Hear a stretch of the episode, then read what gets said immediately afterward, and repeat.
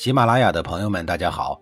告诉大家一个好消息，除了音频以外，我最近开始以视频的方式为大家讲历史，内容也不再局限于中国古代史，而是涵盖人文、社会、西方历史等等，还包括对一些经典童话人物、历史人物进行全新解读。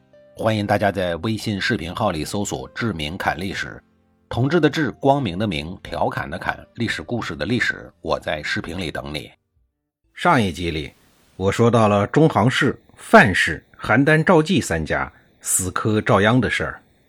公元前四九七年七月，中行氏、范氏、邯郸赵纪三家继续围攻逃往晋阳避祸的赵鞅，大军将晋阳城死死地围住，赵鞅家族再次的命悬一线。赵氏家族面临着自夏宫之难以来的又一次最大的危机。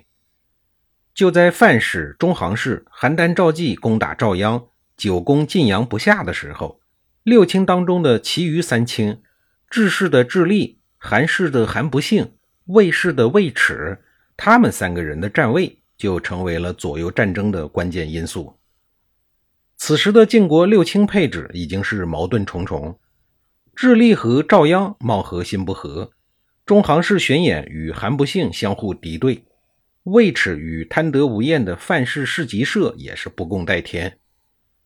于是，智利及宠臣梁荫富、韩不幸、魏齿与范氏的旁支士高仪五个人密谋策划，打算趁军事动乱的期间驱逐中行氏的家主巡演，以梁荫富取代中行氏的亲卫，然后再赶走范氏家主世集社，以士高仪担任范氏家族的家主。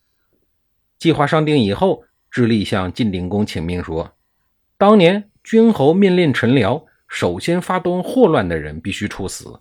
君臣的盟书还呈在黄河里。现在赵氏、范氏、中行氏三家开始发动祸乱。如今我们仅仅是驱除赵鞅，这样的惩罚对赵氏家族太不公平了。晋国法律明确规定，违法严惩不贷，请将中行氏、范氏一并驱除。”晋定公哪有什么主见呢？只能同意智利的请求。当年十一月，智氏、韩氏、魏氏三家军队奉晋定公的命令攻打范氏市集社、中行氏巡演。但由于范氏、中行氏财大势雄、兵强马壮，三清的军队竟然没能够攻克叛军。一时间，晋国的内战陷入了焦灼状态，这反而令巡演、市集社恼羞成怒。决定向批准这一军事行动的晋定公发起进攻。齐国公族后裔高强提醒巡演市集社两位说：“攻打国君是以下犯上，弄不好会成为众矢之的，万劫不复的。”高强的忠告明显没有引起这二亲的重视。巡演市集社将囤积在晋阳的主力大军调转方向，要攻打国都。晋定公知道以后，惊恐万分。号召国人剿灭叛军，范氏、中行氏至此走上了众叛亲离的道路，成为了国家的敌人。智氏、韩氏、魏氏三家调集军队为晋定公守卫国都，并向范氏、中行氏发动了反攻。范氏、中行氏失败以后，逃到了朝歌城，固守不出。赵鞅也趁机从晋阳城中突围，赵氏家族的危险总算暂时缓解了。在韩不信与魏齿的多方奔走劝说下，执政智利认定范氏、中行氏为国家公敌，应该继续追罚；而赵鞅则获得了赦免，官复原职，继续担任上卿。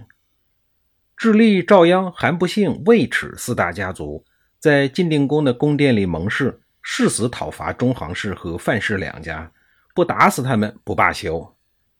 由于范氏、中行氏两大贵族被剥夺了卿士的资格，国内又出现了新的贵族跃跃欲试，剩下的四个卿士也需要对战利品进行新一轮的瓜分。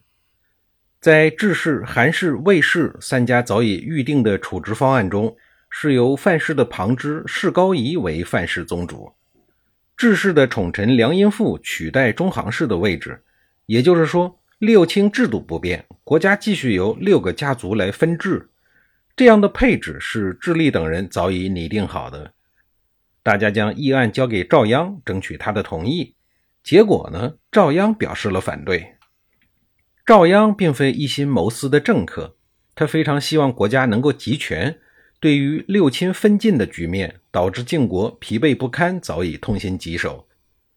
另外，赵鞅因为世鞅的缘故，非常的讨厌贪婪霸道的范氏一族。无论是已经打跑了的士吉社，还是新上任的士高仪，都是欲壑难填的政治投机客。智利就更甭提了。虽然他这一次解围了赵氏家族的危难。但依然掩盖不了他的阴险毒辣、唯利是图的丑恶嘴脸。他为了发展自家，连自己的堂兄弟中行氏都可以出卖。梁荫父也是一个卑劣的小人，赵鞅打心眼里鄙视他，更别说让他当中行氏的家主了。总之一句话，赵鞅坚决不同意智利的政治主张，也就是国家继续由六卿分治。而韩不幸、魏齿这个时候成为了赵鞅的追随者。他们三家认为，如果由梁荫父替代中行氏，必然成为智利的死党。范氏这些年把国库都快给掏空了，是最肥的家族。赶走了贪婪的世吉社，换来了世高仪，范氏家族依然强大无比。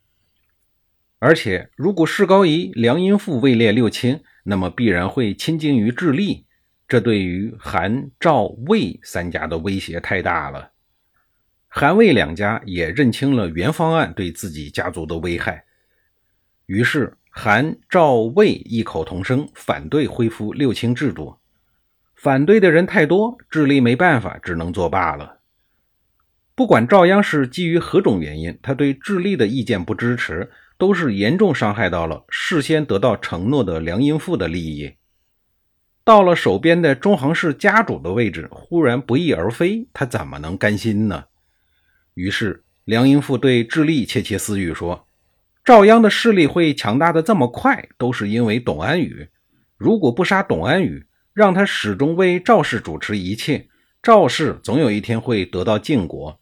为什么不借口董安宇先发起战祸之名去责备赵鞅呢？”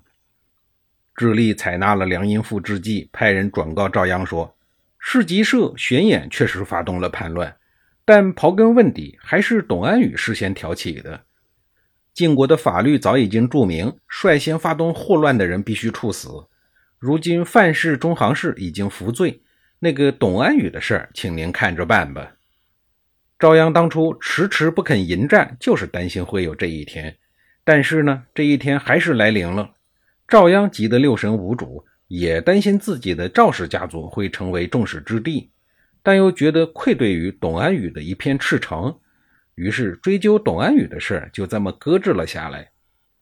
董安宇再次成为了赵氏家族的中流砥柱。后来，董安宇见赵鞅左右为难，于是他慷慨地开导赵鞅说：“如果我死，晋国就会安宁，赵氏也会得到安宁。”那么我哪儿还用得着继续活下去呢？人生谁无死？我董安宇的死已经来得很晚了。随后他便上吊自杀了。董安宇成也赵鞅，败也赵鞅。因为赵鞅能够知其才、用其才、敬其才，他早已把自己的生命交给了赵氏，用自己的生命诠释着“士为知己者死”。由于遭受过士鞅的欺辱。